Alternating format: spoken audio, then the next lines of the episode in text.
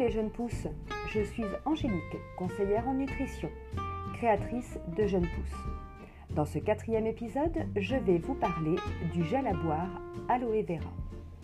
Belle écoute. Le gel aloe vera est très bon pour le métabolisme énergétique, le système nerveux et le système immunitaire. Le gel aloe vera à boire facilite la digestion avec une action sur l'équilibre de la flore intestinale. Il est très bon contre la constipation ou encore contre les irritations et les inflammations du système digestif.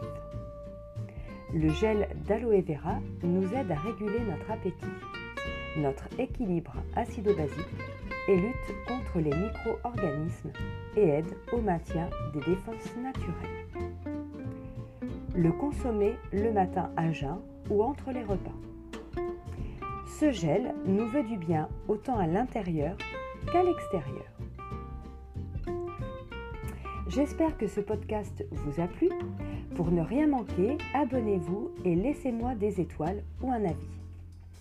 Et venez me retrouver sur Instagram jeune pousse-du-bas nut pour ne rien louper. À bientôt!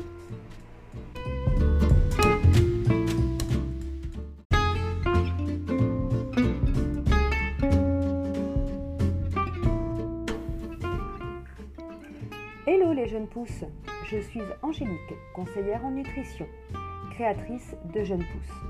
Dans ce quatrième épisode, je vais vous parler du gel à boire aloe vera. Belle écoute. Le gel aloe vera est très bon pour le métabolisme énergétique, le système nerveux et le système immunitaire. Le gel aloe vera à boire facilite la digestion avec une action sur l'équilibre de la flore intestinale. Il est très bon contre la constipation ou encore contre les irritations et les inflammations du système digestif. Le gel d'aloe vera nous aide à réguler notre appétit, notre équilibre acido-basique et lutte contre les micro-organismes et aide au maintien des défenses naturelles. Le consommer le matin à jeun ou entre les repas. Ce gel nous veut du bien autant à l'intérieur qu'à l'extérieur. J'espère que ce podcast vous a plu. Pour ne rien manquer, abonnez-vous et laissez-moi des étoiles ou un avis. Et venez me retrouver sur Instagram